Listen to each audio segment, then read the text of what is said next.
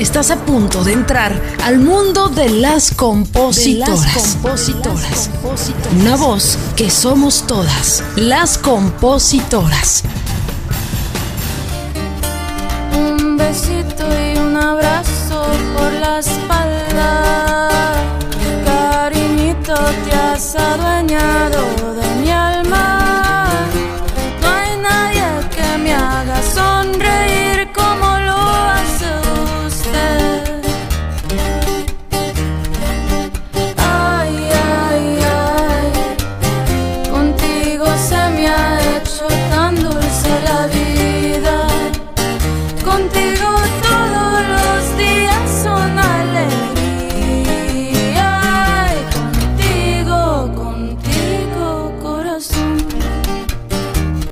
Me encanta esta canción de Tania Domínguez. Tiene tan solo 23 añitos. Ya ha escrito más de 100 canciones. Por ahí las tiene guardadas en, en su celular y poco a poco nos ha ido compartiendo, ¿no? Parte de su creación, de su música. Es una chava de 23 añitos, ¿no? Dirán, bueno, esa forma que escribe de repente tan, tan transparente, tan intensa, así es ella como artista. A mí lo personal me parece un gran descubrimiento, ¿no? Fue un descubrimiento en mi, en mi playlist. Un día apareció y dije, ¿quién es esa chica? Canta distinto, toca la guitarra muy bien, compone muy bien, así es que le doy la bienvenida mi querida Tania Domínguez, que está en este episodio de Las Compositoras. Gracias por tu tiempo, Reina. No, muchas gracias, muchas gracias por tenerme aquí, por invitarme. Yo sé un poco más de ti, pero quiero que compartas con toda la gente que nos escucha dónde naciste, tus padres de dónde son y un poquito de, de tu vida. Yo nací en Carolina del Norte, uh, toda mi vida aquí la he pasado. Mis padres son veracruzanos, este, a los 17 me fui a, a, al ejército, estuve en el ejército, en el Army. A los 17 años. Sí, cumplí 18 en la escuela, cuando estaba en la escuela uh, militar, y de ahí me, me mandaron a Corea del Sur. ¿Y cómo se fue dando este asunto de la composición, Tania? ¿Te agarró allá en, en el army, en la soledad, que a veces no, los momentos de estar lejos con la familia lo ponen a uno muy nostálgico? ¿Cómo te llega esta necesidad de escribir canciones? Uh, no, sí, pues yo desde muy chica me gustaba cantar mucho, pero este, es que me, me gustaba cantar demasiado. Entonces cuando cantaba, mi mamá me decía, cállate, que no puedo escuchar la, la tele. Y, y, pues ya de ahí ya no, ya no quería yo cantar hasta que pues me fui, estuve en Corea del Sur y mis amigos me decían, ay, tú sabes cantar y, y, y pues ahí me animé más y siempre desde chica me llamó mucho la atención la guitarra y yo quería, yo siempre quería tocar la guitarra y ya en, en Corea tenía un amigo que me enseñó un poquito, ya me compré una guitarra y ya de ahí seguí aprendiendo, mi segundo lugar donde fui cuando estuve en el ejército, ahí es cuando, cuando aprendí más, porque me puse en, en, YouTube, yo sola aprendiendo cómo, cómo tocar y, y, ahí aprendí más. Y pues ya aprendiendo un poquito, digo, ay, pues yo puedo hacer mis canciones. Ese siempre, siempre fue algo que yo quería hacer. Y la neta te sale muy natural, eres muy, muy transparente para escribir. Eso es, eh, creo que lo más valioso, ¿no? Que no estás viciada, pero me encantaría saber qué influencias tienes eh, con este asunto de componer, a qué artistas o qué tipo de género son los que escuchas más para poder eh, inspirarte como compositora, ¿no? Y nutrirte, vaya. Sí, es que hay mucho, es que yo escucho mucha música, eh, como me gusta mucho el indie, me gusta mucho el punk pop, los boleros me, me encantan y pues uh, obviamente los corridos tumbados y, y, y los corridos uh, me gusta mucho, entonces yo como que hago un mix y al principio era mucho uh, indie y corridos porque me gusta mucho el, el 3-4 tempo. Uh -huh. Entonces, como que yo mezclaba muchas cosas así, le, le, ponía teclado a los corridos y se escuchaba raro, pero pues ahí, de ahí subí.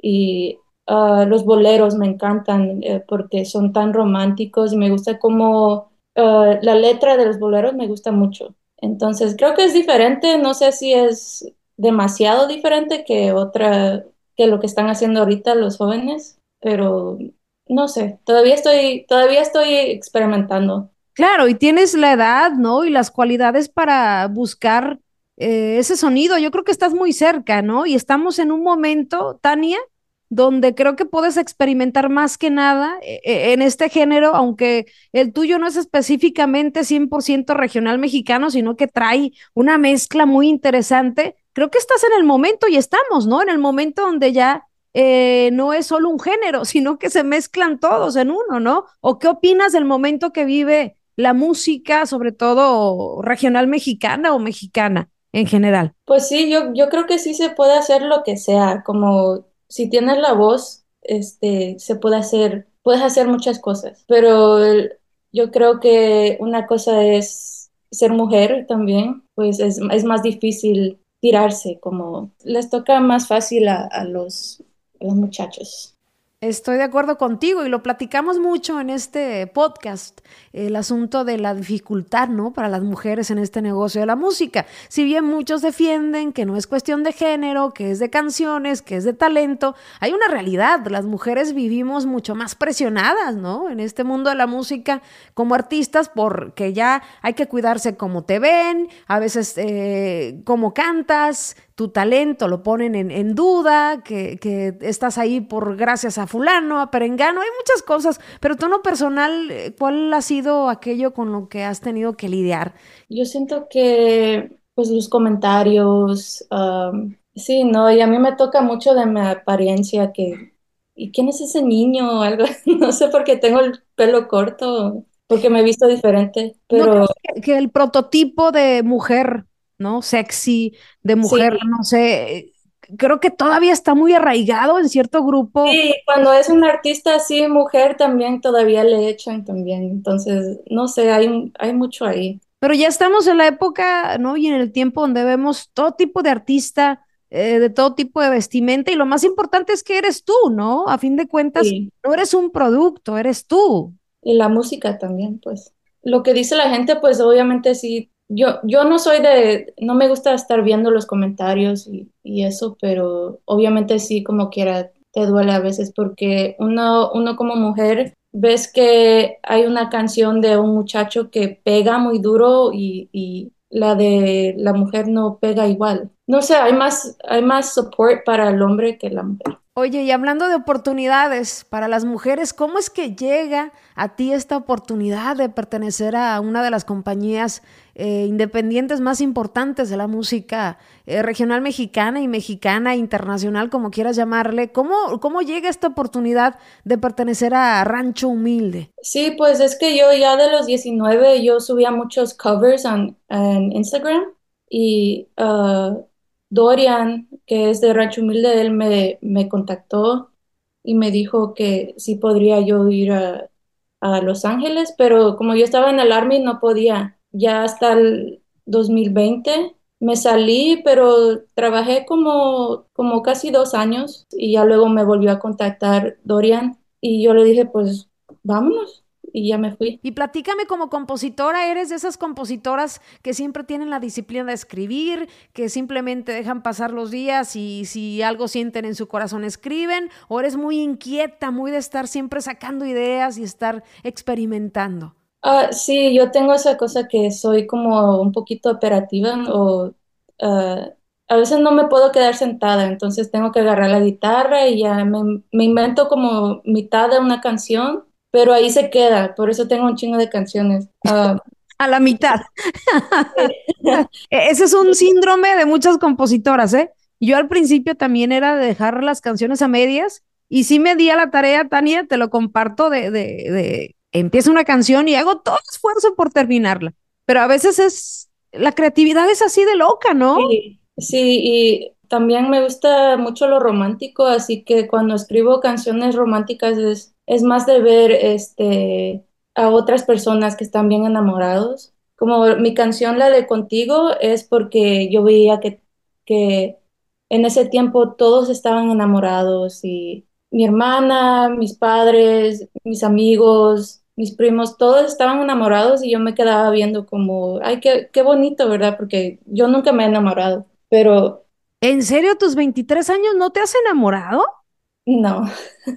¿En serio? No, pero yo me quedaba mirando y pues digo, voy a escribir una canción porque qué bonito, ¿verdad? Y pues cuando son mis canciones románticas, así es de, de ver a otras personas. Um, tengo muchas canciones también de, de depresión y también de, de LGBT, muchas canciones así. Tengo una canción que se llama Nos vestimos de Versace. ¿Tú cómo le haces para de alguna manera, Tania, mantenerte ok, escribo una canción triste, de depresión y eso, pero luego tengo que retomar mi vida y volver a ponerme las pilas. ¿Cómo haces para no perder eh, tu, tus ganas de seguir y sobre todo tu tranquilidad mental, ¿no? Pues lo que hago yo es seguir escribiendo y cuando saco las canciones se las enseño a las otras personas y pues ellos este, se sienten igual. Entonces ahí ya no me siento como, me hace sentir mejor porque sé que yo no estoy pasando esto yo sola. Entonces sigo escribiendo canciones y, y, es bueno escribir cuando te sientes mal y eso ayuda mucho.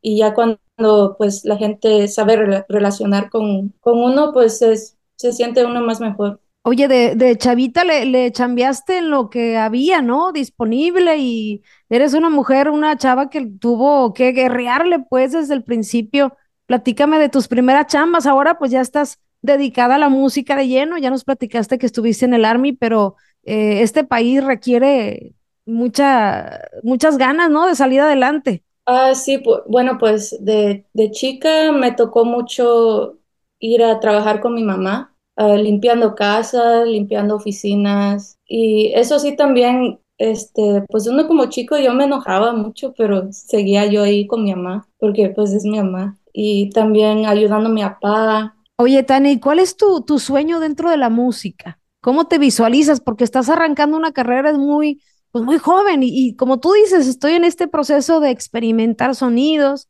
de llegar quizás más allá, ¿no? ¿Cómo te visualizas tú eh, en un futuro dentro de la música? Pues hacer mi mejor yo y poder agarrarle una casa a mi mamá, uh, pues darle todo, todo a, mis, padres porque pues yo los quiero mucho. Por eso siempre he trabajado. Eh, también cuando me fui al, al, ejército, eso, por eso me fui. Así que, bueno, darle todo, todo a ellos y, y ser mi mejor yo es mi meta más grande. Wow, qué bonito. Me enternece mucho tu respuesta porque es muy noble.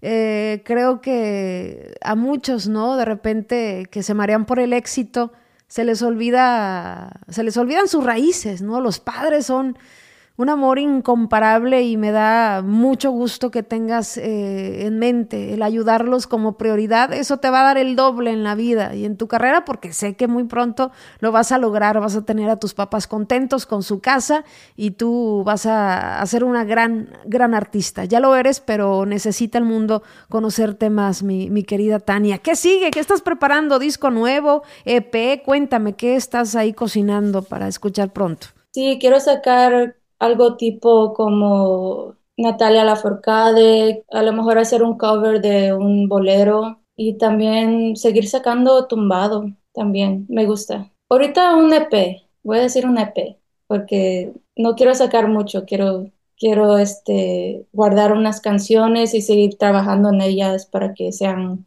perfectas, soy muy perfeccionista.